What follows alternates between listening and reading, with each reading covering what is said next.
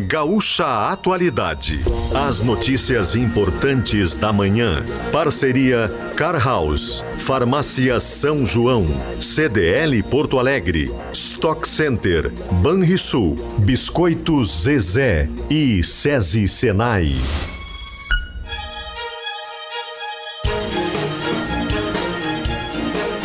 Matheus Chu, Rosane de Oliveira e Giane Guerra.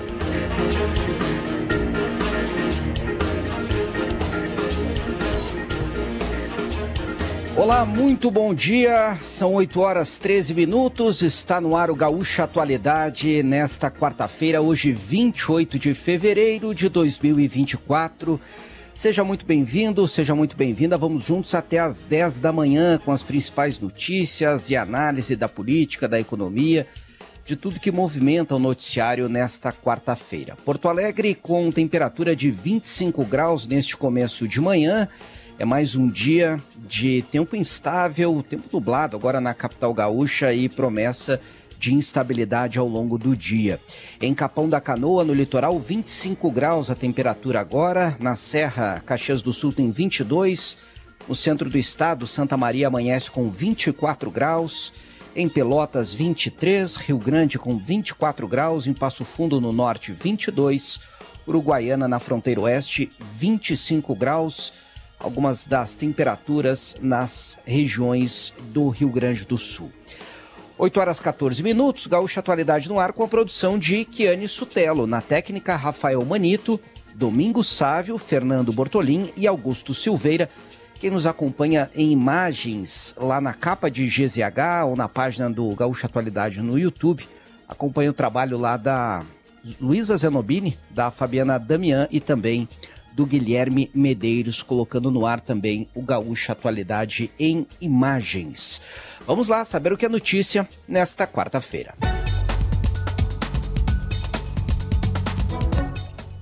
Diante da ameaça de suspensão de atendimento por hospitais, o IP Saúde adiou o início da vigência de um novo modelo de remuneração dos credenciados. O adiamento é por 30 dias. Posteriormente, o IP quer discutir o, uma forma de os atendimentos seguirem normalmente. Ontem nós ouvimos aqui no programa a direção da Santa Casa, uma das principais referências no atendimento a segurados do IP, e hoje vamos ouvir também os argumentos do IP Saúde. Pressionado pelo Congresso e por empresários, o governo Lula aceita manter a desoneração da folha de pagamento de 17 setores da economia. O presidente voltou atrás no veto à redução da alíquota previdenciária dos municípios também o que começa a valer neste ano. Mas estão mantidas a retomada da cobrança de impostos do setor de eventos e a limitação para a compensação tributária de créditos judiciais. A revisão da vida toda volta à pauta do Supremo Tribunal Federal, mas não quer dizer que vai ser votada hoje.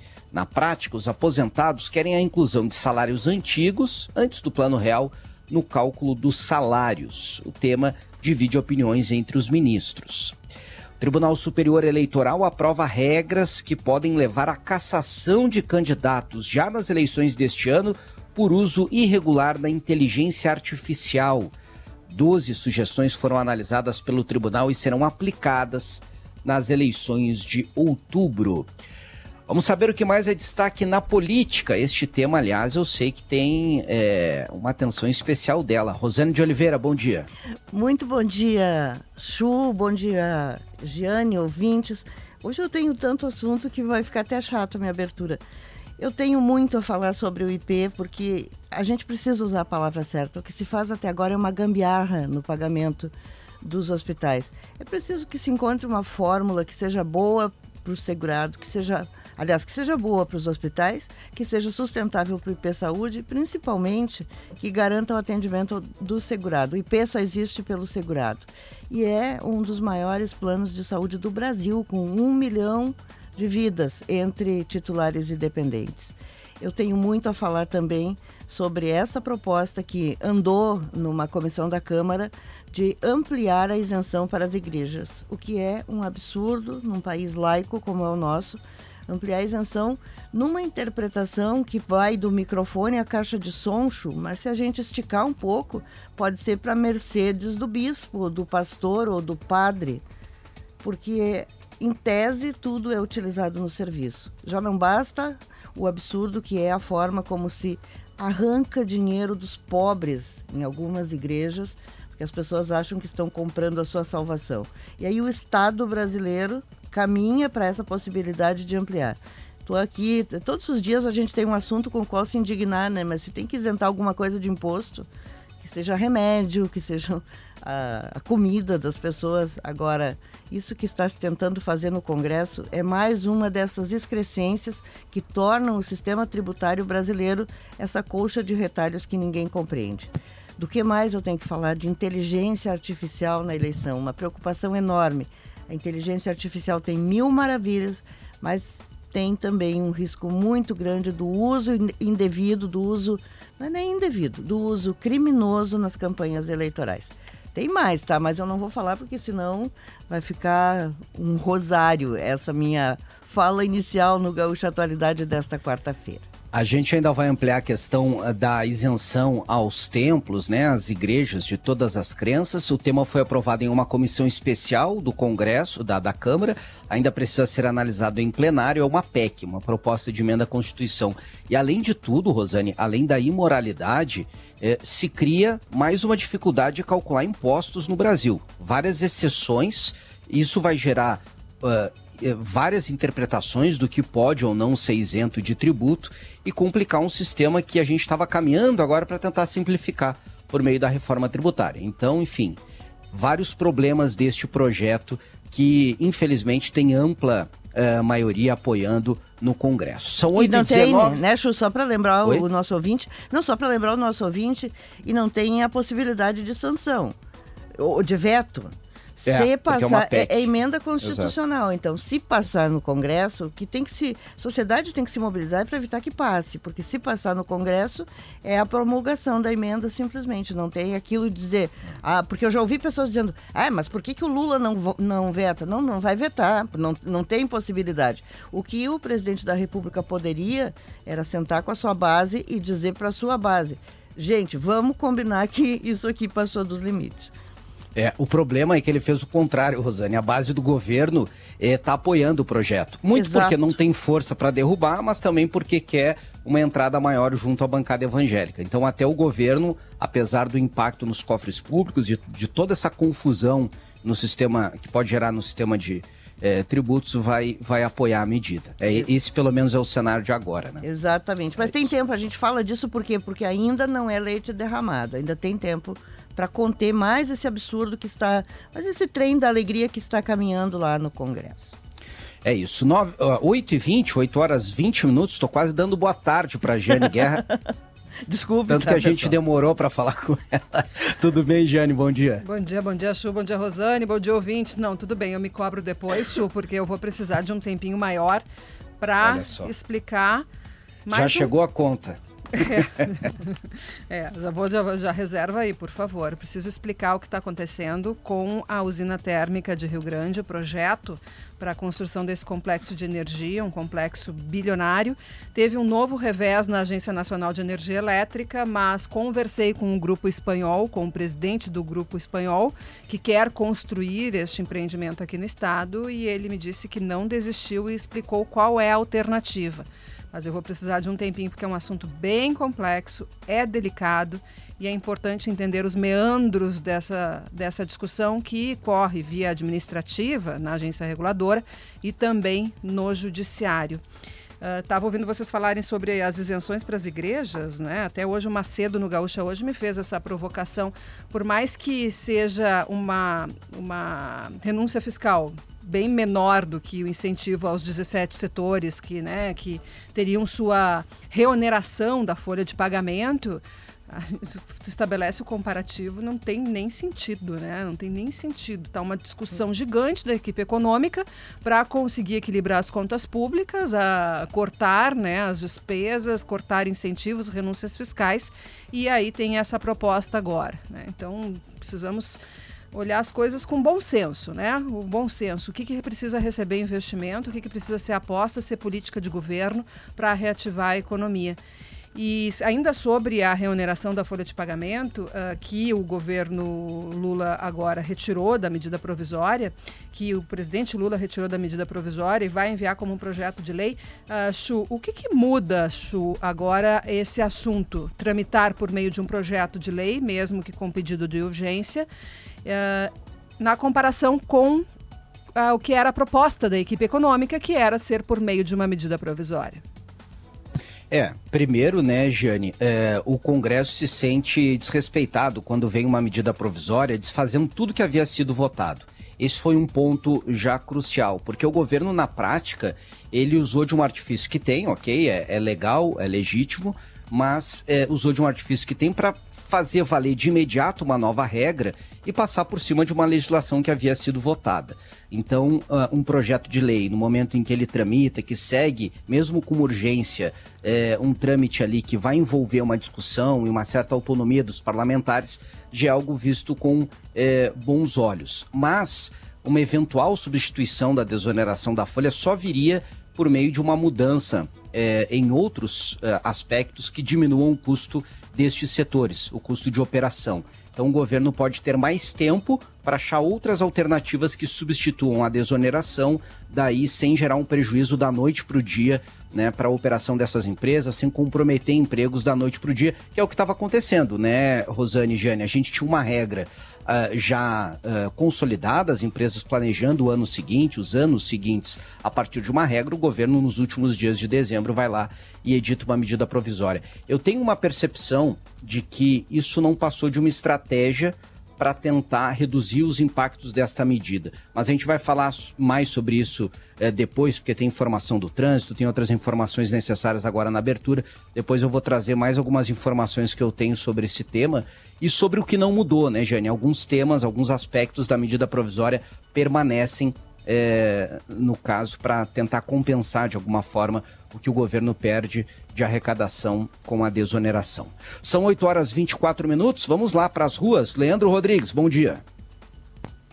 Bom dia, Chu, bom dia a todos. Pois é, quem nos acompanha por imagens em GZH no YouTube vê a lentidão que o motorista está enfrentando na BR-448, rodovia do Parque, em direção a Porto Alegre no cruzamento com a BR-386. Tem estreitamento para obras, obras no asfalto, é uma nova, uma nova camada de asfalto que está sendo colocada por ali, uma correção da via, como a gente já noticiou vezes passadas, e aí tem o estreitamento, o uso do acostamento está liberado, tem placas luminosas orientando isso e informando isso para o condutor, mas ainda não é o suficiente para dar vazão e impedir essa lentidão mais ou menos 2 quilômetros que o motorista vai enfrentar bem lento até passar o ponto onde tem as máquinas e os homens trabalhando e aí sim chegar em direção a Freeway e Castelo Branco, que é onde a gente está agora. A gente para entre as pontes do Guaíba está bem lento o caminho em direção ao centro. Não tem informação de acidente por aqui, não passamos por nenhum ainda, mas é o fluxo do horário mesmo que afunila aqui nessa entrada da capital. Atenção a Protásio Alves, está bem ruim porque tem pontos sem energia e com os semáforos fora de operação. Na Protásio com a João Pézel, com a João Bastia e também com a São Mateus. Falta de energia, já tem chamado realizado para a CE Equatorial por parte da IPTC para tratar dessa questão. Tem também acidente em atendimento. Na Gomes Carneiro com Oscar Schneider, tem a colisão entre dois automóveis. A IPTC está atendendo, a Brigada Militar não foi chamada, o que em princípio dá a entender que não teve maior gravidade. Um acidente que aconteceu pouco depois das sete e meia da manhã. A gente está indo para essa situação, mas já antecipa para o ouvinte essa ocorrência em andamento agora na Oscar Schneider com a Gomes Carneiro. Show. Legal, valeu Leandro. Sindifisco RS, auditores fiscais, receita para um Rio Grande melhor, acompanhando as informações do trânsito. Quem nos envia mensagem para o WhatsApp da Rádio Gaúcha pode ajudar, aliás, a monitorar a situação do trânsito, a falar sobre as condições do tempo aí na sua região, uh, manda a mensagem com apoio de Grampal, Associação dos Municípios da Região Metropolitana de Porto Alegre. Juntos melhoramos a sua vida. Na BR-116, acompanhando o trânsito, está o Ian Tâmbara. Bom dia. Bom dia, Chu. Bom dia a todos. Por aqui tem problemas desde cedo. A boa notícia é para o motorista que está se deslocando em direção à capital. Hoje teve uma tranqueira que se estendeu ali de Esteio a Canoas, praticamente todo esse trecho até chegar à transição para Porto Alegre. Agora ainda tem alguns pontos bem singulares de redução de velocidade, mas não tem mais aquela tranqueira. O motorista não vai mais encontrar aquele arranque para, até na comparação com a rodovia do Parque, que segue com aquela restrição ali perto da 386 por conta das obras. Diria que quem ainda não saiu aqui da região metropolitana para se deslocar a Porto Alegre deve utilizar mesmo a 116 que vai pegar com um pouco mais de tranquilidade esse cenário por lá. O problema agora é para quem vai se deslocar para São, São Leopoldo e Vale dos Sinos, sentido capital interior. Hoje, diferente dos últimos dias que tem sido o fluxo mais a capital, mais travado, para quem está indo se deslocar ao interior, a gente está nesse momento aqui, nesse ponto. Antes da ponte sobre o Rio dos Sinos, estou calculando cerca de 3 quilômetros de arranque para, começando um pouco depois da Avenida Unicinos, bem atípico para o horário em direção ao interior ter essa tranqueira. Se a gente encontrar alguma ocorrência, a gente pede passagem, mas por enquanto, informação é desse fluxo pesado mesmo. Claro que acarreta lá nas obras na região da Charlau e por isso tem essa tranqueira por aqui. Valeu, Ian. 8 e 28 Corolla e Corolla Cross híbridos com bônus de 10 mil reais é só na Car House. Vem aí o mês da mulher nas farmácias São João, com ofertas incríveis, assim como toda mulher é. Liquida Porto Alegre, de 23 de fevereiro a 3 de março. Realização CDL Porto Alegre. Stock Center, preço baixo, com toque a mais. O Banrisul espera por você na Expo Direto. Visite o estande e conheça as melhores soluções para o seu agronegócio. Folhado doce, mignon ou pão de mel, gosto de biscoito caseiro é tradição. Biscoito Zezé, carinho que vem de família há 55 anos. Vacinação em company contra a gripe para os seus trabalhadores é com o SESI. 8h29, nós falamos aqui no programa ontem sobre o drama vivido pelos servidores do IP Saúde. Ah, em razão da insegurança, da incerteza sobre atendimentos em hospitais privados, em hospitais filantrópicos, em função de uma mudança importante na forma de remuneração é, do plano aos hospitais, também uma cobrança que não é de hoje, de atualização na tabela dos uh, valores pagos aos médicos, e isso tem gerado é, um problema importante. Nós convidamos para estar no programa hoje o diretor-presidente do IP Saúde.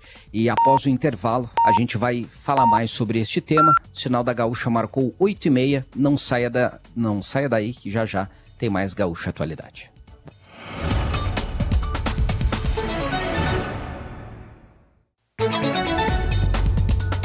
8h34, estamos de volta com Gaúcha Atualidade. As ofertas mais quentes do verão estão na Car House. Aproveite, Corolla e Corolla Cross híbridos com bônus de 10 mil reais. Vem aí o mês da mulher nas farmácias São João. Ofertas incríveis, assim como toda mulher é um mês inteiro de promoções para você economizar ainda mais. Farmácia São João, mais de 1.100 lojas no sul do Brasil. É hora de ir às compras. O Liquida Porto Alegre vai até o dia 3 de março, com descontos em toda a cidade. Conheça as lojas participantes em liquidaportoalegre.com.br. O Liquida Porto Alegre é uma realização da CDL Porto Alegre. Banrisul na Expo Direto. Visite o nosso estande na feira e confira as melhores oportunidades e soluções para transformar o seu agronegócio. Experimente os biscoitos folhado doce, salgado, pão de mel e mignon, biscoitos Zezé, carinho que vem de família. Vacina contra a gripe é com SESI. Cuida, protege e fortalece. Garanta as suas doses e imunize seus trabalhadores. Smart Tecnologia assista a websérie Conectando Saberes em GZH e saiba qual será o futuro do sistema de ensino nas escolas. 8h35, nós temos relatado aqui na programação da Rádio Gaúcha um problema envolvendo a relação entre o IP Saúde, os hospitais privados, filantrópicos, a incerteza do segurado sobre atendimento. Por isso, convidamos para conversar conosco agora o diretor-presidente do IP Saúde, Dr. Paulo Opperman. Bom dia, seja bem-vindo. Bom dia, Matheus, à sua disposição. Um bom dia também a toda a comunidade rio-grandense, de forma muito especial aos servidores públicos do Estado do Rio Grande do Sul eh, e os nossos segurados do IP Saúde. Doutor Opperman, o IP Saúde adiou eh, ontem o início de um novo modelo de remuneração. Esse adiamento é por 30 dias. O primeiro questionamento que eu lhe faço: será suficiente este adiamento para garantir que os atendimentos continuem na, em toda a rede credenciada? É, o, a decisão de, de adiamento partiu da presidência, né, de forma discricionária é, referendo do Conselho de Administração, é claro, é, na busca do que nós sempre pugnamos como o nosso principal é, é, estrela guia, que é o entendimento e a negociação. Aliás, não foi outra a nossa posição desde o início da gestão, em que nós noticiamos a todos os interessados, é, representados pela pelos amigos nossos, eh, posso dizer isso, da Federação das, da, da, dos Prestadores de Serviços, sindicatos, de que nós havíamos detectado, logo com pouco tempo de gestão, a necessidade de estabelecer novos modelos assistenciais e operacionais do IP Saúde. Lembre, lembremos que na época nós estávamos saindo de uma de uma mudança da legislação que modificou o aporte financeiro, a receita do IP, e que claramente eh, esse fato sozinho não resolveria o problema estrutural da operação do IP. Então, nós buscamos sempre o apoio eh, no sentido de implementar mudanças estruturantes eh, e conceitos mais modernos de gestão da área da saúde, e fato que foi sempre permanentemente noticiado aos nossos players e solicitado o apoio. Nessa época, nós eh, mantivemos uma contratação feita por uma consultoria do sistema Unimed, e aqui cabe uma explicação que eh, a gente tem ouvido muitas interpretações uh, equivocadas. Essa consultoria é, é, do sistema Unimed é, é uma cooperativa de segundo grau, portanto, é uma prestadora de serviço. Não é uma cooperativa singular que presta assistência médica à saúde e, portanto, não é concorrente do IP Saúde. Ela é uma prestadora de serviço.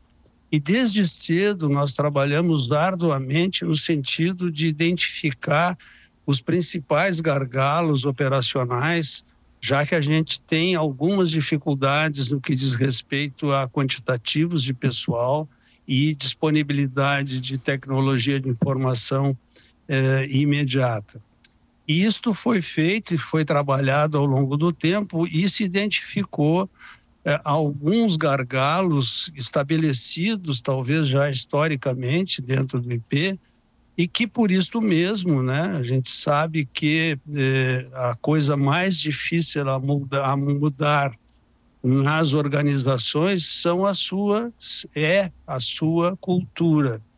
E, e, provavelmente resida aí essas dificuldades que nós estamos vivenciando e que eu creio que esse período de um mês é, que foi discricionariamente é, decidido por nós aqui, do nosso pequeno grupo de, de pessoas da, da, da área de decisão, deva ser suficiente. Estamos contando, inclusive, com o apoio que foi solicitado pelos, pelos players é, do, nosso, do senhor governador. Presidente, e nesse... por favor, Perdão? não, por favor, conclua. Eu pensei que o senhor tinha terminado.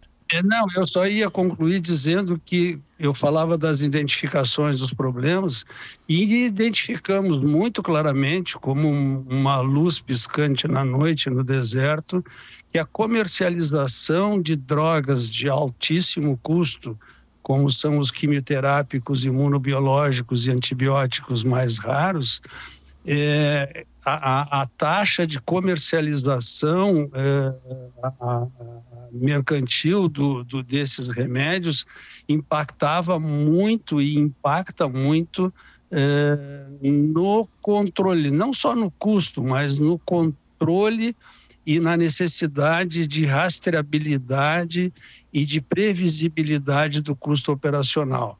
porque nós trabalhamos longamente na receita, nas mudanças estruturantes, na, na nos métodos de gestão, nas avaliações de, de, de desfecho clínico, e mas empacamos, eh, no sentido eh, figurado, obviamente, da palavra, eh, nessa questão da comercialização de, de medicamentos. E para concluir, só para completar o raciocínio, esse problema já vinha sendo detectado não só pelos gestores como nós, mas sobretudo pelos órgãos de controle do serviço público, a saber, o Ministério Público, o CAGE, que é a Auditoria Geral do Estado, e a Procuradoria Geral do Estado, que nos sinalizaram formalmente que estávamos em curso eh, eh, agindo desta eh, com essa concordância em curso em ilícitos do ponto de vista da regulamentação da conduta do servidor público. Então, nós precisa, precisávamos encontrar maneiras de equilibrar esse gargalo e achamos que o, poderíamos fazer o que nós fizemos, que foi dobrar eh, a, a, a, os valores dos serviços remunerados aos hospitais quase dobrar 90%, é, especialmente nas diárias e taxas, é, permitindo então que isso pudesse haver uma compensação e sempre deixando aberta a porta de que não havendo possibilidade de, de, de compensação, encontraríamos maneiras negociadas de achar é, soluções.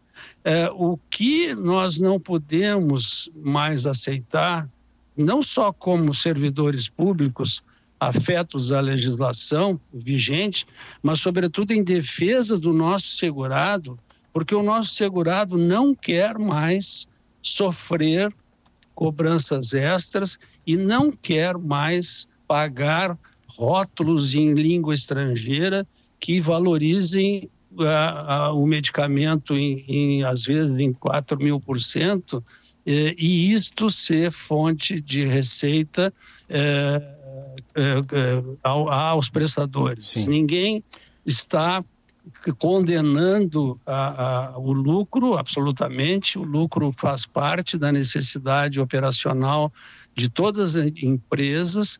Nós frequentemente que adiantamos créditos para os hospitais na época de, de dos, do, do, fim de ano, 13 terceiro e outras obrigações, porque compreendemos as necessidades dos hospitais.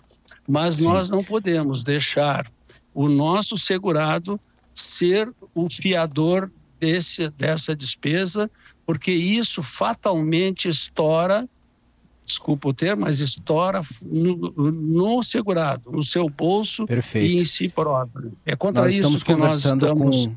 nos manifestando. Perfeito. Estamos conversando com o presidente do IP Saúde, Paulo Opperman. Rosane. Uh, presidente, eu gostaria de que a gente pensasse aqui, nós todos juntos, que nós estamos falando para mais ou menos um milhão de interessados que são os segurados e os seus dependentes. E muitos deles talvez não compreendam algumas coisas da, da linguagem mais técnica. Então, eu peço ao senhor que tentemos ser, uh, falar para os nossos ouvintes aqui, dando o nome que as coisas têm mesmo, porque me parece, pelo que eu sei das auditorias feitas internamente, pelo que a CAGE apontou, que se acostumou no, no Rio Grande do Sul com não tem outro nome para dizer, com uma gambiarra. Já que a, a, tabela é considerada muito baixa, se compensa uh, com sobrepreço nos medicamentos ou nos insumos que são utilizados nos atendimentos. Eu queria que o senhor falasse um pouco disso, do, de que tipo de coisas a, a, concretas a auditoria descobriu e que vocês estão tentando compensar para que se tenha um sistema regular onde a remuneração seja feita exatamente pelos serviços. O senhor falou que houve uma correção da, da tabela, em alguns casos uh, se dobrou o preço. Mesmo assim, os hospitais, assim como os médicos, acham que o valor é muito baixo. Mas se a gente comparar, por exemplo, com o que paga para os médicos e hospitais por procedimentos, por consultas, um plano de saúde uh, quase do mesmo tamanho que é o, o, a Unimed, por exemplo. Há muita diferença entre o que o IP paga E como é que os outros planos de saúde lidam com isso? A remuneração também há uma, uma remuneração, digamos assim, extra sobre o preço dos insumos, sobre o preço dos medicamentos? É, na verdade, nós não tenho conhecimento específico é, dessas gambiarras é, em outras operadoras. Mas, é, é, como eu tenho uma vivência antiga, eu sou ex-presidente de uma da maior cooperativa em número de médicos do país, que é a de Porto Alegre, é, mas já estou afastado há 20 anos, portanto, com uma quarentena que eu considero bem razoável e também sou jubilado, mas conheço o sistema, obviamente, por dever de ofício. Posso dizer que nós estamos pagando, estamos remunerando, estamos pagando os serviços num, num mesmo nível, no mesmo patamar dessas grandes operadoras. Tanto na parte é, de hospital, tô, tô, tô, assistencial, portanto de hospital, quanto e isso é, uma, é algo que, que precisa ser dito na remuneração dos médicos, é, porque nós é, conseguimos mudar um perfil, um padrão remuneratório que servia de justificativa para cobranças por fora, é, é, para os níveis praticados pelas operadoras. Nós buscamos parâmetros eh, nacionais no CONESP, que é um, é um órgão que agrega as operadoras, eu chamo de operadoras, mas é, é, é, é uma empresa de benefício, como o, o, o IP Saúde, é, é, e nós detectamos que de, todo, de todas as empresas avaliadas no Brasil, só uma de um município do interior de São Paulo pagava, paga consulta, que é o carro-chefe, o ato médico gerador de toda a sequência de despesas sempre, né? É por ali que começa. Só uma empresa estava com o valor de 155 reais e o IP Saúde e, os demais, eh, o IP Saúde está remunerando 108 reais. Então, as grandes empresas, mesmo as mercantis, também estão nesse, nesse patamar.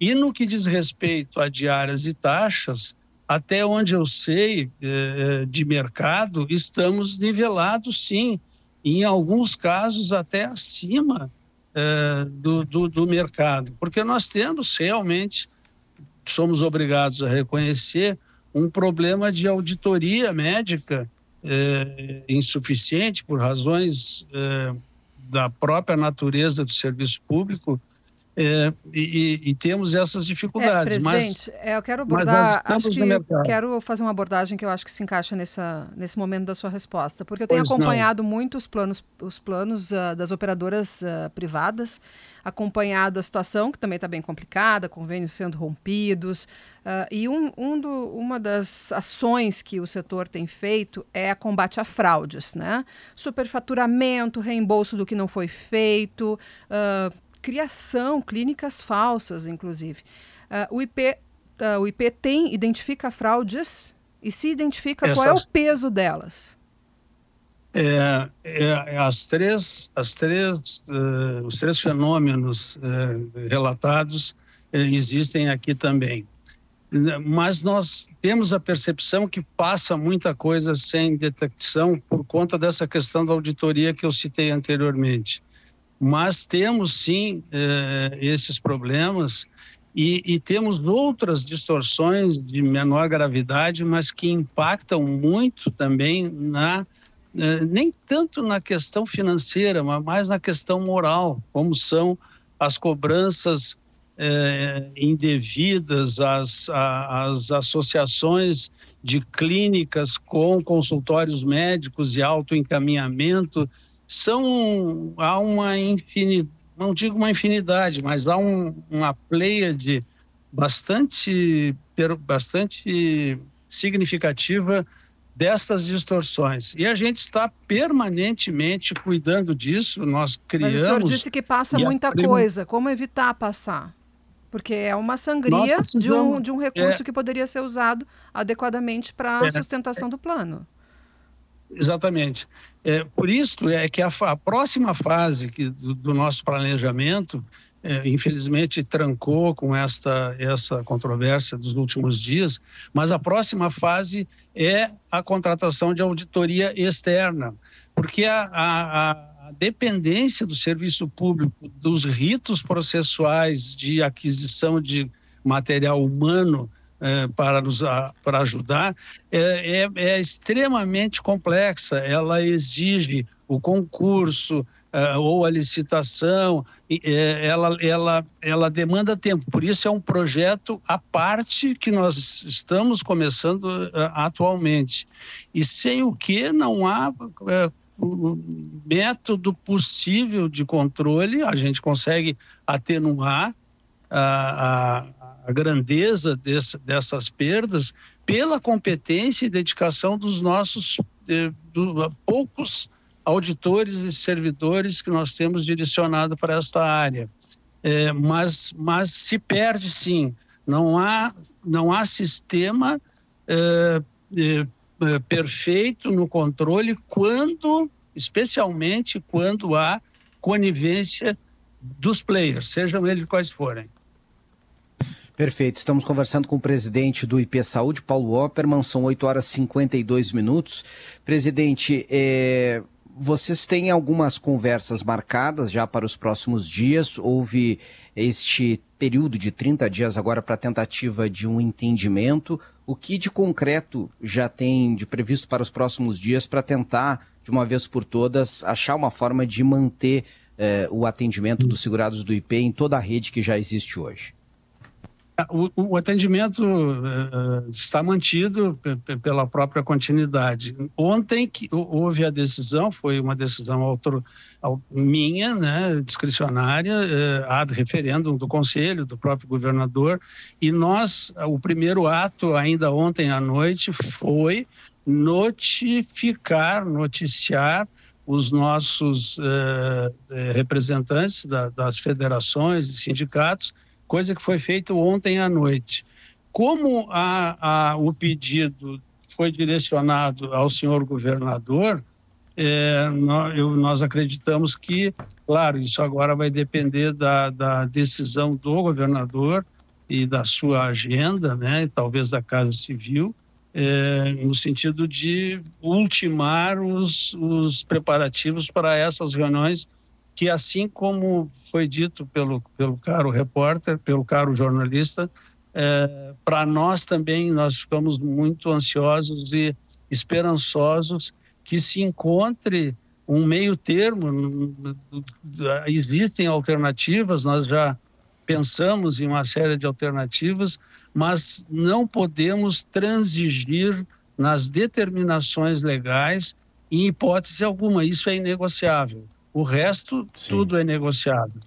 Desde que não prejudique o nosso segurado, que é a razão principal de todo o nosso esforço e a quem nós não permitiremos mais os agravos que vem sofrendo ao longo dos últimos tempos. Nós já estamos com o tempo quase estourado, mas a Rosane vai trazer também alguns questionamentos de ouvintes, né, Rosane? É, né, infelizmente, né, nosso tempo está curto, mas tem muitos ouvintes reclamando principalmente da uh, primeira da falta de médicos especialistas generalizada. Muita gente se descredenciou e os credenciados, dizem que os nossos ouvintes, não aceitam atender pelo IP, embora cobrem do segurado uma consulta particular dando muitas vezes um desconto, até encaminham as guias dos exames pelo IP, mas não aceitam fazer a consulta. Vocês reajustaram a tabela, mas são tabelas diferentes para quem é pessoa física e pessoa jurídica. Também é outra, essa é uma reclamação dos médicos. E eu lhe pergunto, tem como equalizar isso para que o preço seja o mesmo para pessoa física e para pessoa jurídica? E segundo, como é que o, o segurado que teve aumento recente da contribuição e foi um aumento pesado para muitos deles, vai ter uma resposta positiva diante desta briga em que, como eu digo na coluna hoje, ele é o marisco entre o mar e o rochedo. Credenciamento é. de médicos. Né? Tem no horizonte isso de se resolver o problema da falta de especialistas, principalmente no interior do estado? É, é, ontem uh, nós tivemos uma reunião muito longa com todos os representantes do CEPERGS e as questões são exatamente estas. É, a, a, primeira questão, uh, nós consideramos uma atitude muito inadequada uh, o médico que é credenciado eh, se valer de todo o universo do, que lhe é ofertado de, de, de, de vidas a, a, serem assistidas, que é de quase um milhão de pessoas, e seletivamente cobrar dessa, dessas pessoas. Isto nós não admitimos em hipótese alguma. É claro que não podemos é, permanentemente vigiar todos os fatos, mas todos os que são noticiados ao IP, né, automaticamente é acionada a comissão processante para averiguação que, e a aplicação de, de penas que vão desde a advertência até o descredenciamento. Nós, eh, a, falta de especialistas eh, e de eh, médicos em zonas mais, mais rarefeitas de população, vamos chamar assim, nós decidimos já há alguns meses, eu determinei, que todo e qualquer médico que queira se credenciar ao IP, nessas condições, ele não entra na fila, ele vai diretamente para o processo de credenciamento e é, e é admitido uh, no IP. Então, são medidas que a gente uh, tem tomado. Há uma, uma informação de que essa informação de que nós não temos especialistas suficientes na verdade, nós temos 6.200 médicos né, espalhados pelo Rio Grande do Sul. Porém, ah, é claro que não é desculpa para nós, mas é um fenômeno não só brasileiro, mas mundial, que zonas mais, eh, regiões eh, do território nacional eh, mais distantes, menos povoadas, naturalmente não atraem o médico. E aí é uma, aí é uma questão socioeconômica profissional que nós Sim. temos pouca ingerência sobre ela. Mas a vigilância quanto aos direitos do segurado e o estímulo a médicos uh, nas áreas de, no, de interior que se apresentem ao IP, eles são tratados de forma diferenciada no sentido de privilegiar os, os uh, nossos segurados. E certo. recentemente também uh, hospitais que deixaram de atender, por exemplo, a região de Caxias e na Serra, onde o nosso hospital, que era prestador, uh, fechou a maternidade, nós ficamos sem acolher as nossas gestantes. Imediatamente, eu pessoalmente, com a minha equipe, fui e credenciamos um hospital de, de alto padrão da região, que passou a atender a região de Caxias e toda a Serra. O mesmo aconteceu na região de, de Montenegro, agora semana passada. Ou seja, Perfeito. nós Presidente, o problema, infelizmente nós, nosso tempo está é, nosso tempo está tá finalizando. Eu agradeço demais a gentileza. A gente vai ficar em cima deste tema e torcendo para que haja uma solução breve. Um abraço, um bom dia. Bom dia. Não é gentileza, é nossa obrigação. Estamos permanentemente à disposição de vocês a hora que for para o que precisar. Muito obrigado pela atenção. Muito obrigado. Presidente do IP Saúde, Paulo Opperman, está na nossa agenda também tratar desta crise sobre a qual referiu mais cedo a Jeane Guerra dos planos privados, que também é, enfrentam problemas, os segurados enfrentam problemas com frequência. Vem o sinal das nove da manhã, notícia na hora certa, daqui a pouco tem mais Gaúcha Atualidade.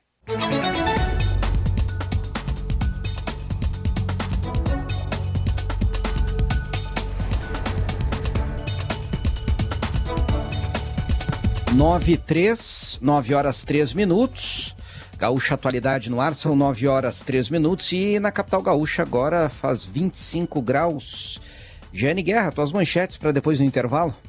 Olha, o que aconteceu em mais um capítulo da novela que envolve a termoelétrica, o complexo de investimento de 6 bilhões de reais para o sul do estado, que se sair do papel seria o maior investimento privado da história do Rio Grande do Sul. Rosane de Oliveira. Inteligência artificial na eleição. Que cuidados nós, eleitores, devemos ter na campanha que vem aí? Nós vamos ampliar também as informações sobre o que o TSE, o Tribunal Superior Eleitoral, decidiu ontem sobre o pleito de 2024, agora, as eleições municipais deste ano e a relação com a inteligência artificial, com notícia falsa, deepfake, enfim, vários termos e práticas novas, não tão novas assim, mas uh, que estão crescendo também nas eleições. São nove e quatro, já já o Gaúcho Atualidade está de volta, não saia daí.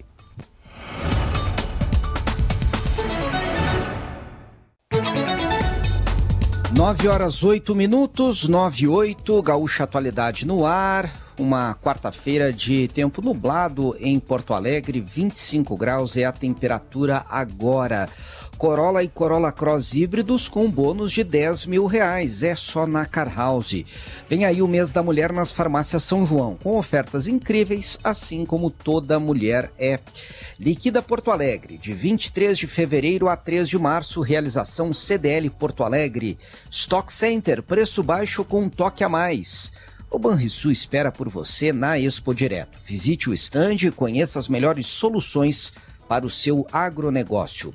Folhado doce, mignon ou pão de mel, o gosto de biscoito caseiro é tradição. Biscoito Zezé, carinho que vem de família há 55 anos. E vacinação em company contra a gripe para os seus trabalhadores é com o SESI. 9 e 9, Leandro Rodrigues está nas ruas acompanhando o trânsito e volta com a atualização agora. São mais tranquilas já nas ruas de Porto Alegre, na região metropolitana, Leandro?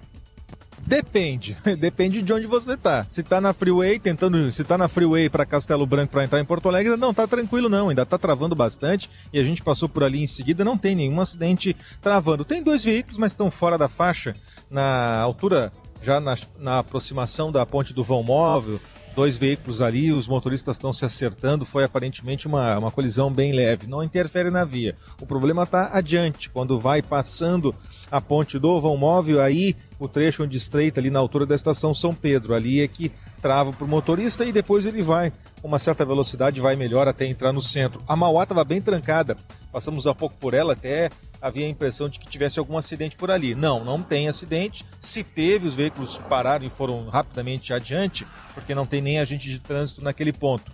Trava até a aproximação da estação Mercado e aí depois o motorista segue adiante para a zona sul de Porto Alegre.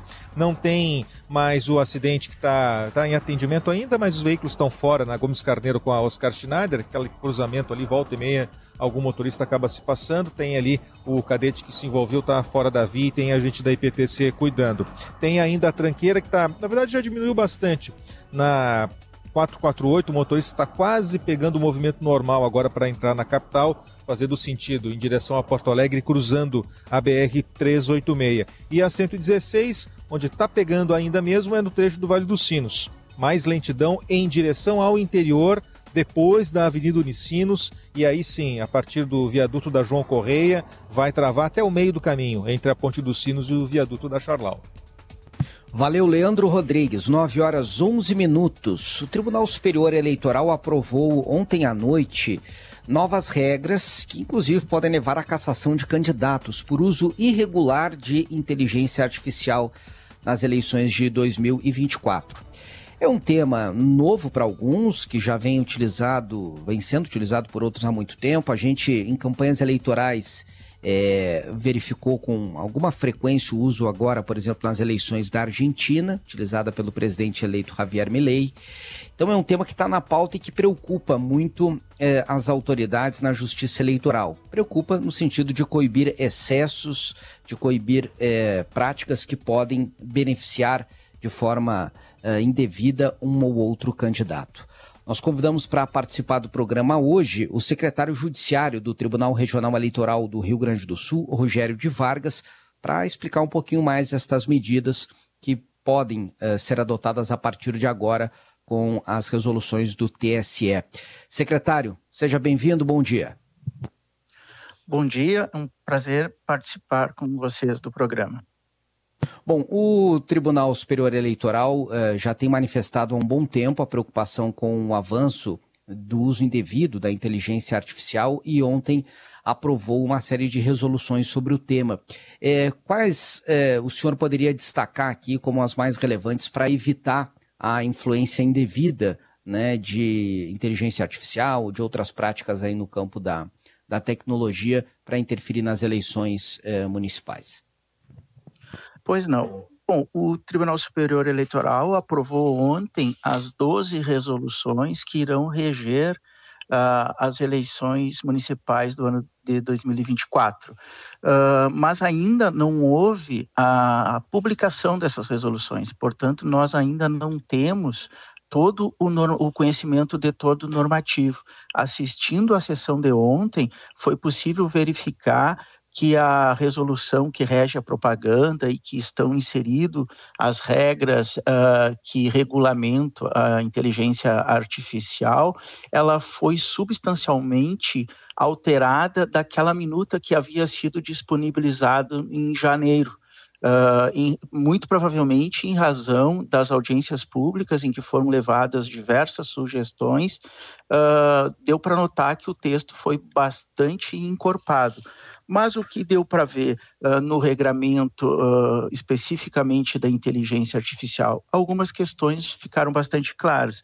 A inteligência artificial será o uso da inteligência artificial será permitido nas eleições, no entanto, ela vai exigir determinados rótulos.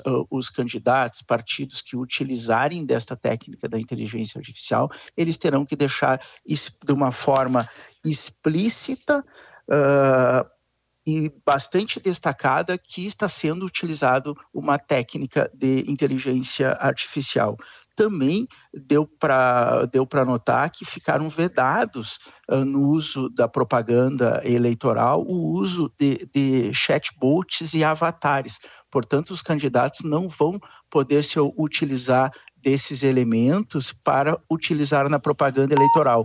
E também ficou vedado de uma forma absoluta o uso de deepfakes, que são aqueles conteúdos uh, em formato de áudio e vídeo, ou a combinação deles, uh, que tenha sido manipulado digitalmente. Portanto, não será possível a utilização de voz ou imagem de qualquer forma que tenha sido adulterado, colocando uh, determinado contexto que não condiza com a realidade. Rogério, nossos ouvintes ainda têm uma certa dificuldade de familiarização com a inteligência artificial, porque ela é nova para todos nós. Eu não subestimo aqui a capacidade dos ouvintes, mas porque o tema é novo, inclusive para nós. E é muito difícil para as pessoas perceberem, às vezes, o que é feito com inteligência artificial e o que não é, qual é esse limite entre o permitido e o proibido. Então, vamos citar alguns exemplos, poderia citar alguns exemplos de coisas que não se pode fazer. Por exemplo, distorcer a voz de uma pessoa, fingir usar a, a inteligência artificial para fingir uma conversa que um candidato não teve com um eleitor, por exemplo. É assim que a gente pode traduzir para os eleitores uma das coisas que serão vedadas, mas é preciso também dizer como é que a pessoa pode identificar que aquilo é uma fraude, ainda mais sendo uma eleição municipal, né, em que há milhares de candidatos espalhados pelo Brasil afora. Perfeito, Rosane. Realmente uh, é um grande desafio para a contemporaneidade pro, no mundo o controle do uso da inteligência artificial. E nós que vivenciamos os últimos processos eleitorais e que tivemos a desinformação como um, um, um grande desafio a ser uh, enfrentado e temos agora uma situação mais complexa que a, a desinformação vem anabolizada com a possibilidade da desinformação ainda pode vir anabolizada com o uso da inteligência artificial. Uh, qualquer tipo de uso da inteligência artificial, para ele ser regular, ele terá que trazer um rótulo. O candidato terá que colocar na sua propaganda: esta propaganda utiliza a inteligência artificial, tem que ficar explícito. Se não, uh, mesmo que uh, porventura o uso da inteligência artificial seja legal, que seja uma construção propositiva, que não agrida, que não retrata, não traga desinformação, discursos de ódio, qualquer tipo de discriminação, mesmo o uso da inteligência artificial propositiva, ele deve trazer explicitamente que está se utilizando técnica de inteligência artificial artificial. Agora, aquela, uh, aquele uso da inteligência artificial para disseminar desinformação, discursos de, discurso de ódio, uh, seja uh, os discursos homofóbicos que diminuam determinados grupos de pessoas, esse é absolutamente vedado, assim como a deepfake, que é aquela montagem que se coloca a voz de determinada pessoa uh, dizendo coisas que nunca foram ditas. Isto é absolutamente vedado. E nós tivemos alguns exemplos uh, há pouco tempo, nós vimos há pouco tempo aquela fotografia do Papa usando um, um blusão que ele não utilizou. Uh, nós vimos na Argentina o uso também uh, vedado da inteligência artificial, aquela situação do ex-presidente americano Donald Trump sendo preso, aquele tipo de uso da inteligência artificial, de deepfake, é absolutamente vedado e será combatido pela Justiça Eleitoral, que ela pode, de ofício, fazer cessar essas uh, intervenções ilícitas, e também nós contamos com a participação ativa de todos os candidatos, partidos e o Ministério Público, que farão essa verificação para que a gente possa ter um processo eleitoral que seja o mais íntegro possível. É, e qual, quais são as punições e como elas serão aplicadas? Até porque às vezes essas, uh, essas atitudes, e não só na política, né, mas elas geram um, uh, uma movimentação tão grande no momento em que elas são colocadas no ar que depois fica até complicado arrumar o estrago que foi feito. Exato. O, o, o, o grande problema da desinformação, e agora com ainda maximizado com a possibilidade da inteligência artificial, é exatamente esse que tu colocas, Jane. Uh, mesmo que a pessoa consiga desfazer, a, o tempo da campanha eleitoral é pequeno e o alcance muitas vezes não é o mesmo uh, do que foi aquela informação uh, mentirosa. Uh, mas aí nós temos, pelo que foi possível verificar, ainda não tivemos acesso à íntegra do texto, a, as punições são bastante severas desde a uh, da aplicação de multas, desde a possibilidade da repressão criminal, há uma previsão de crime, e também uh, a partir agora houve a regulamentação da, do uso da desinformação e da inteligência artificial com, nas, principalmente nas redes sociais, configurarem o abuso do poder econômico, vindo a ser possível a cassação do, do registro dos candidatos ou mesmo dos seus mandatos. Então, agora nós temos o, o respaldo via resolução, não é só uma interpretação jurisprudencial, é possível sim candidatos perderem seu mandato ou o seu registro, se não tiverem sido eleitos ainda, se eles utilizarem massivamente de técnicas de inteligência artificial que, se, que não sejam as legais. Todo aquele uso de inteligência artificial, principalmente para atentar contra o processo eleitoral, os princípios democráticos, serão uh, severamente reprimidos pela legislação, pela justiça eleitoral e, e por também pelos participantes do pleito, tendo em conta que toda é do interesse dos candidatos que respeitam a legislação, que todos respeitem, porque senão gera uma situação de desequilíbrio.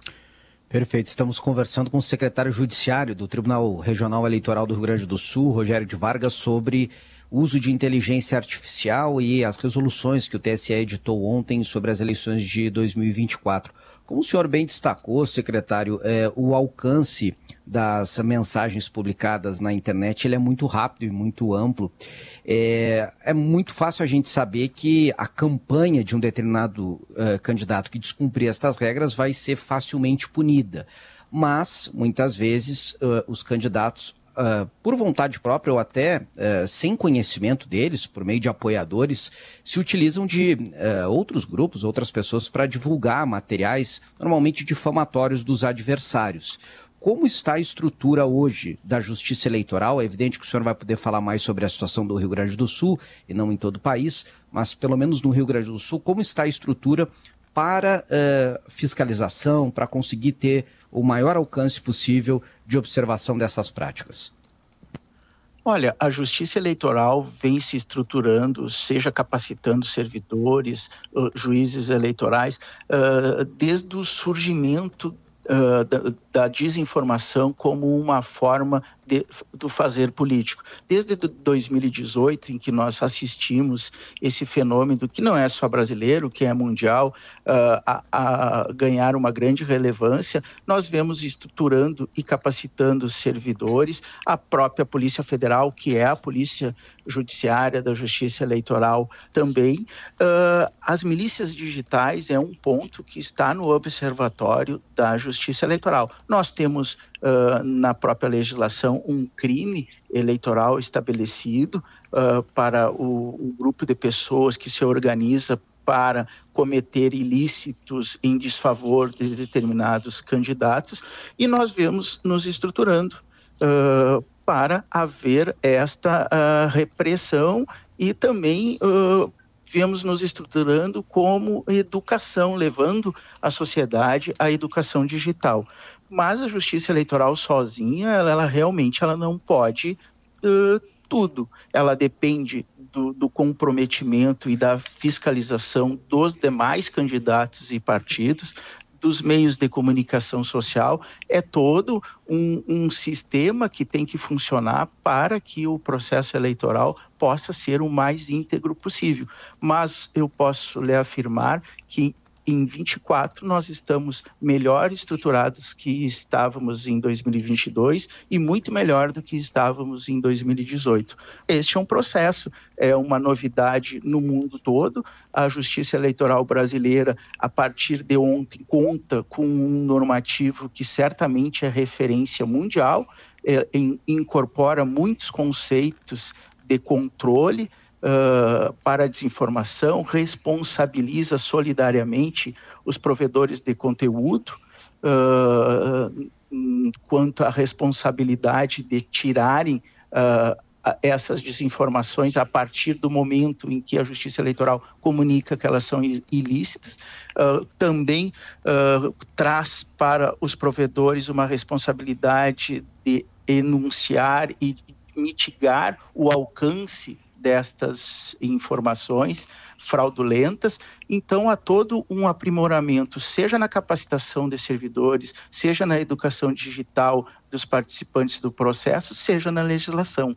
Então, o desafio é grande, mas as nossas condições hoje, em 2024, são melhores, são melhores do que eram em 2022. Vocês conseguem, conseguirão, digamos, usar a inteligência artificial exatamente pelo lado bom como uma ferramenta para combater o mau uso da inteligência artificial?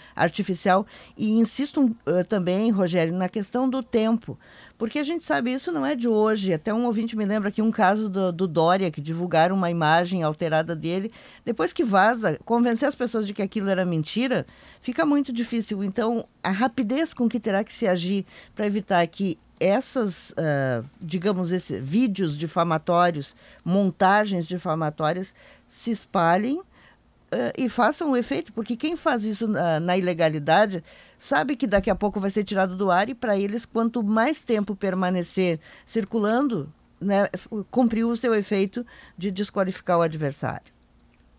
Perfeito. Ah, houve na legislação, na resolução, um avanço quanto à efetividade das tutelas que no direito são chamadas tutelas inibitórias, exatamente para dar uma, uma maior efetividade e também o Tribunal Superior Eleitoral tem uma conversa muito próxima com, as, com, os grandes grupos, com as grandes redes sociais, para estabelecer canais em que as ordens judiciais possam ser prontamente, o, o mais brevemente cumpridas. Isso nós vimos que funcionou uh, razoavelmente bem em 2022 uh, na campanha uh, nacional. E a nossa expectativa é que essa proximidade uh, gerada do, entre o Tribunal Superior Eleitoral e as redes sociais, e agora ainda turbinada com essa legislação que prevê meios de, de dar uma maior efetividade que a gente consiga estabelecer. Uh, uh, a gente não tem a ilusão de que não vai haver o uso da desinformação por meio da inteligência artificial, mas também nós temos a expectativa que os meios estabelecidos nesta resolução nos permitam uma, uma resposta mais qualificada do que era até então. Perfeito. Secretário Judiciário do TRE, falando aqui conosco sobre o uso da inteligência artificial nas eleições de 2024. Não será a última vez que vamos consultá-lo, secretário, até as eleições. Agradeço demais esse primeiro contato. Um bom dia. Bom dia. Rogério de Vargas, secretário judiciário do TRE. 9h28, a gente vai fazer um breve intervalo. Na volta tem muito assunto ainda no Gaúcho Atualidade. Vamos falar sobre a desoneração da Folha. A Rosane tem outros temas para trazer. Previsão do tempo, muita informação ainda. Não saia daí.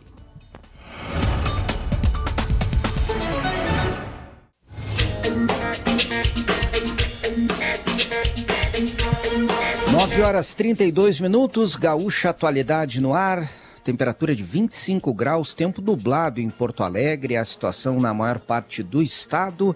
Vamos de imediato saber como fica o tempo. Na linha conosco já está o Cleo Kuhn. Ontem tinha chuva neste horário, instabilidade, até é, um temor de ventos mais fortes. Hoje o tempo está firmando um pouco mais, Cleo Kuhn. Essa é a situação ao longo do dia? Bom dia. Bom dia. Sabe, Matheus, para a expectativa de vento, sim, está bem firme, porque a gente não tem previsão de vento. Ontem a gente tinha por causa das nuvens cumulonimbus. Hoje não vão se formar nuvens cumulonimbus. As trovoadas estão bem mais difíceis, então a gente está numa situação mais tranquila. Agora, continua a chuva, continua a umidade. Ontem não choveu muito aqui pela capital e no leste do estado, mas olha, teve lugares aí do noroeste, especialmente a região da produção, que teve mais de 100 litros d'água por metro quadrado. Então, choveu bem. Tem mais pancadas de chuva hoje, entre a tarde e a noite, em grande parte do estado. Ainda tem chuva fraca amanhã principalmente eu acredito que pela manhã, depois à tarde deve enfraquecer. Sexta e sábado são os dois melhores dias da semana. E a gente tem depois no domingo a chuva voltando, junto com uma frente fria, domingo para segunda. Segunda está mostrando aí uns 24 graus de temperatura máxima para Porto Alegre, ou 25, isso aí já dá uma boa queda nas temperaturas, tá certo? Então, tem chuva hoje? Tem. Não tem vento, não, quase nada de trovoada, mas tem chuva e é fraca. E a expectativa fica por conta aí da melhor melhora que deve ter entre sexta e sábado e aguardando aí a chuva que vem entre domingo e segunda-feira. Não deve ser forte, mas claro, atrapalha sempre muitas atividades. Abraço. Perfeito, um abraço, Cléo. 9 horas 34 minutos. Já está no estúdio conosco o colega Humberto Treze, de GZH Zero Hora, que vai trazer informações sobre um levantamento, Treze, que não traz para nós uma grande novidade, mas que evidencia, deixa claro que o Rio Grande do Sul é um dos estados mais afetados pela redução de efetivo da Polícia Militar, pelo menos neste levantamento que considera a última década. Algo preocupante, porque segurança se faz com inteligência, com com tecnologia, mas também com policial na rua, né, Treze? Bom dia. Bom dia, Chu. Bom dia, Rosane. É, é o seguinte, o levantamento é do Fórum Brasileiro de Segurança Pública, né? Uma entidade aí que pega e analisa dados de todos os estados brasileiros nessa área aí, composta por, por estudiosos do assunto, né? E nesse, segundo esse levantamento, o Rio Grande do Sul ocupa o segundo lugar em redução de efetivo de PMs no país, tá? Ele, ele só perde, até me perdi aqui qual é o primeiro, é o Distrito Federal que aliás tem os mais bem pagos PMs do Brasil também, né? Mas é o que teve a maior redução. Lá foi 31% a redução e no Rio Grande do Sul foi 22% e meio, tá?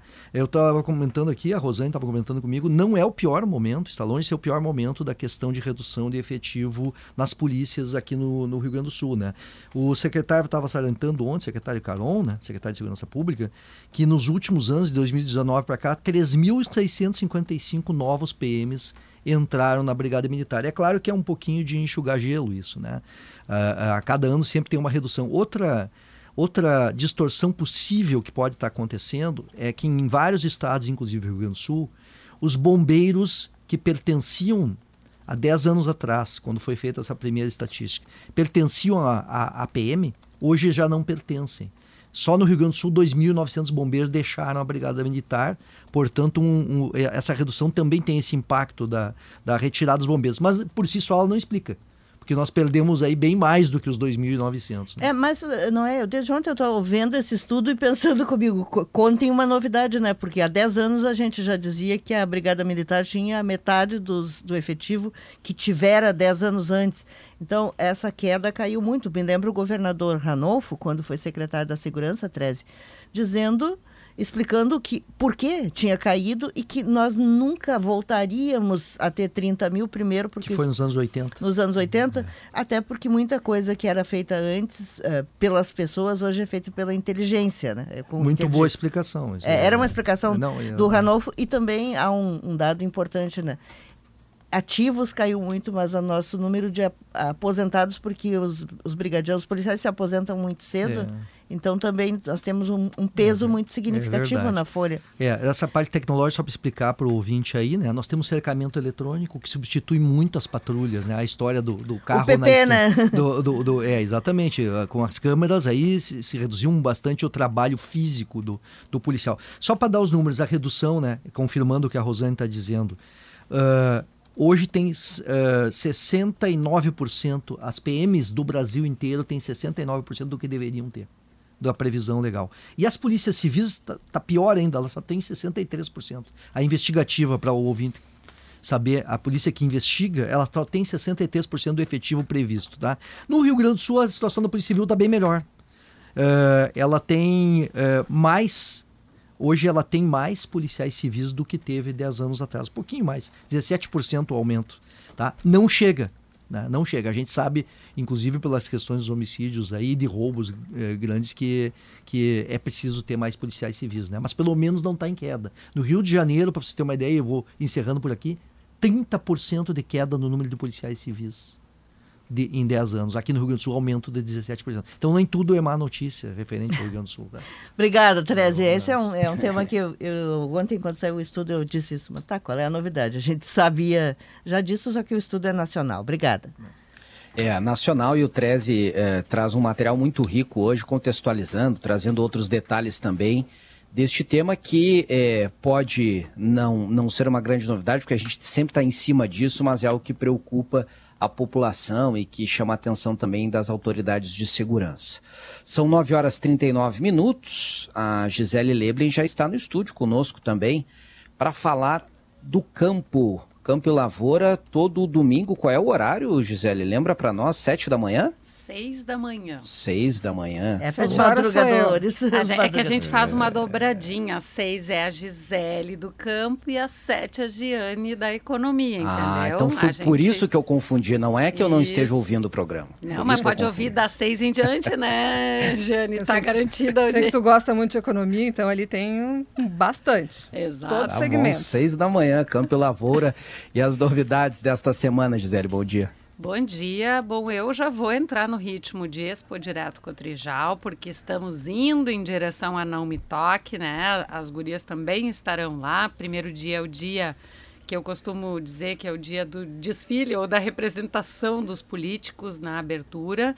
Mas hoje eu vou falar sobre um importantíssimo parceiro comercial que neste ano vai ganhar um dia especial na feira por conta do número de representantes que vai enviar. Estou falando da China, esse país que é nosso principal comprador de um grande número de, um grande número de produtos do agronegócio e que nesse ano deve ter entre 50 e 60 representantes e vai ter o Dia da China, portanto, os organizadores da área internacional designaram um dia, que vai ser na quinta-feira, dia 7, o dia em que a área internacional vai virar uma pequena micro sucursal chinesa por conta dos interesses que eles têm e dos interesses que nós temos também em relação a esse importantíssimo mercado para os produtos do agronegócio, vários produtos inclusive. E aí a gente vai estar tá lá acompanhando toda, toda a movimentação da feira. Este ano aí uma expectativa também com relação aos negócios. Na terça-feira, o tradicional balanço de safra da Emater com os números, a projeção final da safra deste ano. e uma curiosidade em saber qual deve ser o tamanho do impacto do clima na produção de verão deste ano. Não tivemos estiagem, aquela que realmente nos assolou nos últimos dois anos, mas tivemos El Ninho na largada e em alguns pontos aqui do estado faltou chuva agora na fase final para a soja e também em algumas lavouras de milho. Legal, grande expectativa da Expo Direto. Certamente o programa vai tratar disso também no domingo. Nas, a, a dela, sim. Com certeza, eu já é ia pauta falar. obrigatória. Mas, Ah, o Rosane, já vamos fazer o convite aqui, né? O Atualidade também vai falar sobre, vai estar na feira, É, né? já ia fazer o convite mesmo Já aos tem nossos o dia, ouvintes. Rosane? Nós, segunda-feira e terça-feira. Dois dias seguidos de Gaúcha Atualidade Olha Direto, de Não Me Toque. Eu e a Giane e a Gisele estaremos lá, com certeza, né? Viajamos domingo. E cheias de pautas, porque o agronegócio, é, a gente conhece a importância no Rio Grande do Sul.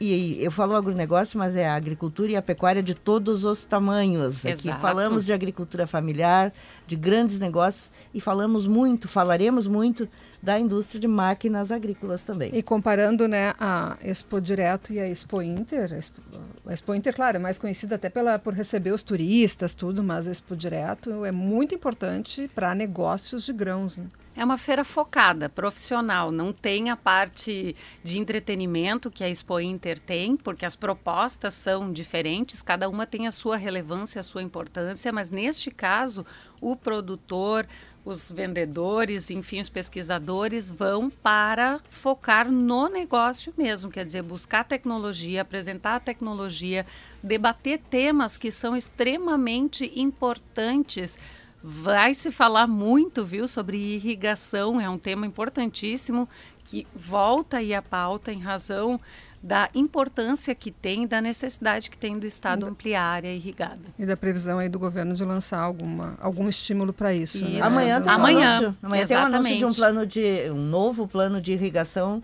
Inclusive, eu ah, acredito São Tomé só acredita vendo, né? Vão retomar as obras da barragem de Taquarimbó. Eu espero viver para ver Taquarimbó ser concluída, né, Gisele? Tu também. Eu também, porque eu vou dizer para vocês, isso denuncia um pouquinho da minha experiência, vamos dizer assim. Isso, da mas nossa. Eu, tive nas obras, no- no- na cerimônia que marcou o início das obras da, da barragem de, de Taquarimbó. Início dos anos 2000. Então, assim, é, é bastante eh, tempo, né, que, que se espera e é mu muito oportuno o momento, viu? O lançamento da segunda etapa do programa que vai incentivar a irrigação E é quero amanhã. ver o potencial desse programa de realmente atrair o produtor para fazer esse investimento. Exato, Porque esse é um passo bem grande que o produtor tem que dar, né? exato. E a promessa, a sinalização dada pelo, pelo governo do estado é de que vai, vai ser abordado um tema que é muito colocado pelo produtor, que é os que são os entraves para o licenciamento desses equipamentos, a questão das regras ambientais que estão Teve em um relação avanço na discussão jurídica que estava sendo feita? Pois então, essa é a ideia. A ideia é que a partir de agora se coloque esse debate à tona novamente para conseguir eh, eh, vencer algumas barreiras que são colocadas como entrave ao aumento da irrigação. E chance de ter alguma coisa do Fundopem da irrigação que a indústria de máquinas agrícolas gostaria de ter, semelhante ao projeto que dá incentivo no ICMS incremental para a indústria no geral? Vamos ver, né? Neste momento, acho que o programa vem trazendo aquele modelo do subsídio, que foi o que se teve na primeira etapa lançada no ano passado e que tinha um público mais, ah, ah, um foco mais na agricultura familiar, em pequenas propriedades. A partir de agora, o que tem se dito é que vai ser algo mais robusto em termos de subsídios.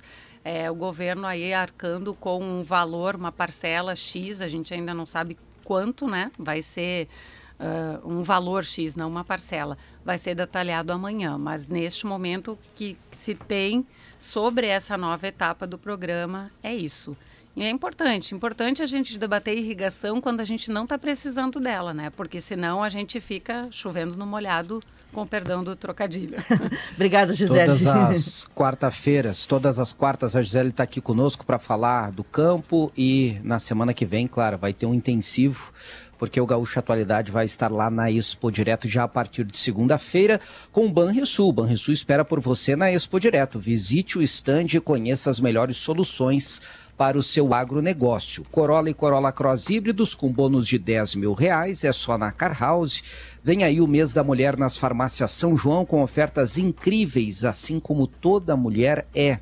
Liquida Porto Alegre, de 23 de fevereiro a 3 de março, realização CDL Porto Alegre, Stock Center, preço baixo com um toque a mais. Folhado doce, mignon ou pão de mel, gosto de biscoito caseiro é tradição, biscoito Zezé, carinho que vem de família há 55 anos. E SESI, vacinação em company contra a gripe para os seus trabalhadores é como SESI.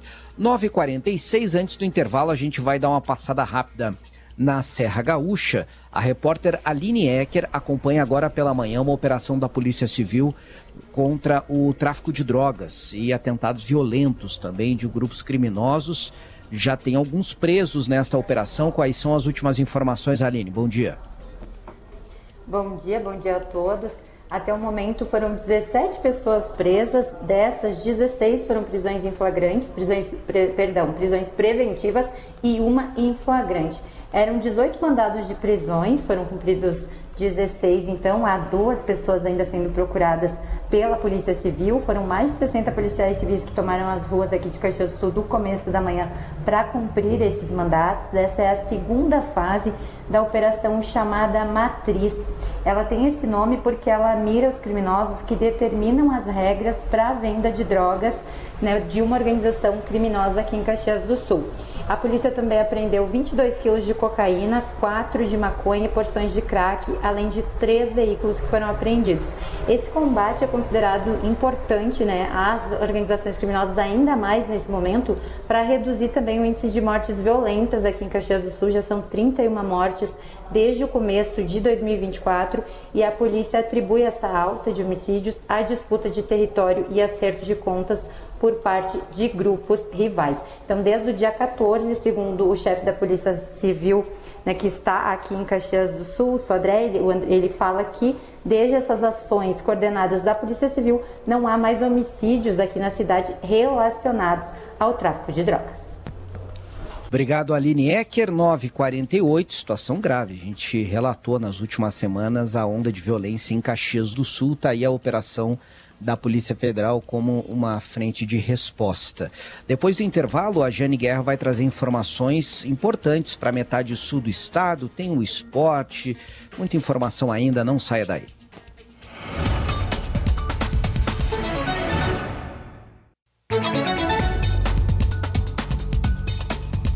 Nove horas e 53 minutos, Gaúcha Atualidade de volta para Car House, Corolla e Corolla Cross híbridos, bônus de 10 mil reais. É só na Car House.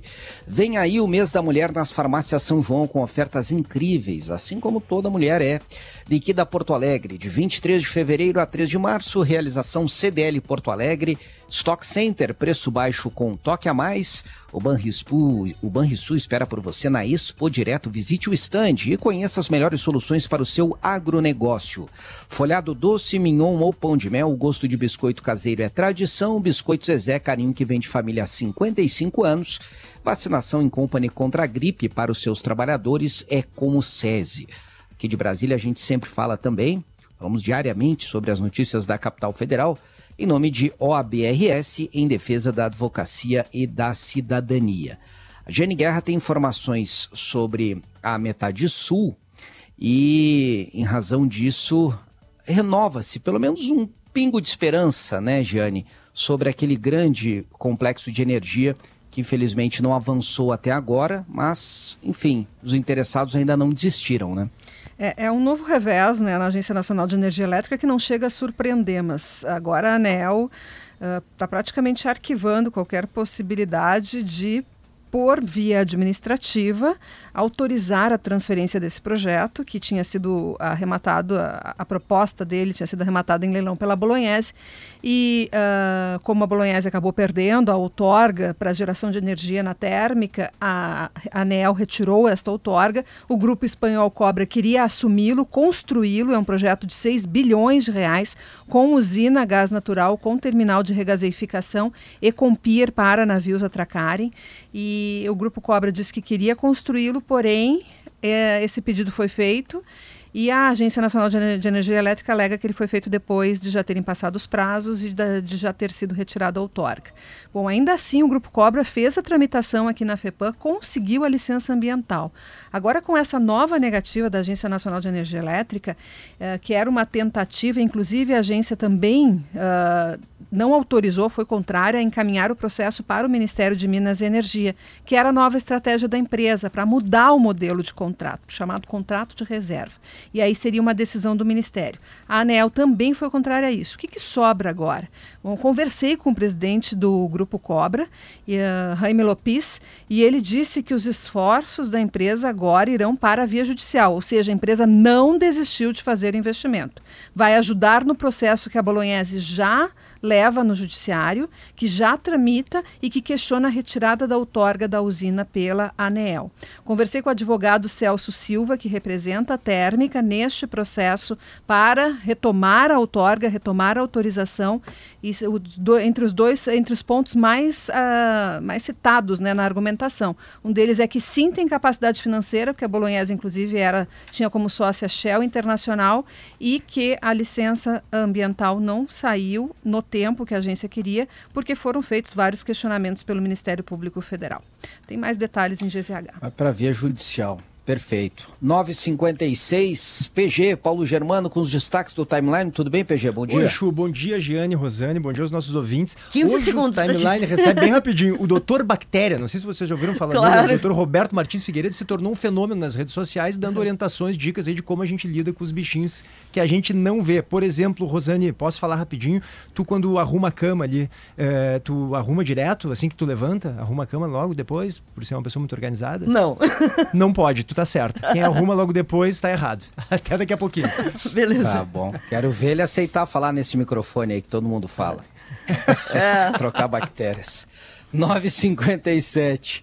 957. Vamos lá. André Silva hoje com as informações do esporte. Tudo bem, Andrezinho? Tudo bom, Chu. Bom dia, bom dia a todos. Hoje, dia de estreia do Inter na Copa do Brasil e dia também de decisão da Recopa Gaúcha. O Grêmio vai jogar lá em Juí contra o São Luís. Claro que o Grêmio com um time reserva, né, nessa competição, mas valendo uma taça. Enfim, há uma mobilização toda naquela região lá para o jogo de logo mais. E o jogo do Internacional, um jogo perigoso porque a Copa do Brasil é jogo único. A gente já viu algumas zebras acontecerem ao longo da história. Grêmio e Inter já foram vítimas dessas zebras, então toda a atenção possível para que o Inter não seja surpreendido pelo asa lá na cidade de Arapiraca na noite de hoje. Legal, o Manhago já tá lá, eu acompanhei tá a, o drama dele para chegar até lá, né? Viagem Manhago, longa. Manhago na boleia, pelo, de Maceió até Arapiraca. E o, e o Pedro é está lá em Ijuí para comandar o jogo do Grêmio hoje. Muito bem. Valeu, Andrezinho. Abraço. 9 horas. Valeu, um abraço. 9h59, Gaúcha Atualidade chegando ao final. Não ficamos devendo nada hoje, Jane Guerra e Rosane de Oliveira. Olha, Vocês só, estão de parabéns. Eu, eu, só vou dizer uma coisa, tá? O pessoal ficou meio chateado, os ambientalistas, porque a Gisele falou assim que a legislação ambiental era um empecilho à irrigação e eles uh, se morderam com razão. Acho que foi uma força de expressão da Gisele, na verdade a legislação ambiental é protetiva. O que a gente precisa é encontrar o meio termo de garantir a irrigação sem prejudicar o meio ambiente. O mais importante é que as regras sejam claras, né? O que acaba muitas vezes gerando, Chu e Rosane, não só nesse, nesse assunto, mas em outros, é que as lacunas acabam levando o assunto para o judiciário e isso para os negócios, eu imagino também para o setor ambiental, que é um setor que nós defendemos bastante, não é, Rosane? Isso é ruim porque gera uma imprevisibilidade né? e uma insegurança muito grande, a tal da insegurança jurídica. Então, assim, regras claras são importantíssimas que a gente avance pra nisso ter eficiência, também. né? Para decidir rápido, não ficar projeto parado aí por 5, 10 anos, é, prejudicando os dois lados, né? Quem quer desenvolvimento sustentável, quem quer gerar riqueza. Importantíssimo. Valeu, meninas. Até amanhã. Até amanhã, um bom dia a todos e amanhã a gente fala mais de irrigação. Até amanhã, pessoal. Um Beleza. abraço. Vem aí o Notícia na Hora Certa, 9 horas e 59 minutos. Obrigado a todos pela companhia. Tchau. Gaúcha Atualidade. As notícias importantes da manhã. Parceria Car House, Farmácia São João, CDL Porto Alegre, Stock Center, Banrisul, Biscoitos Zezé e SESI Senai.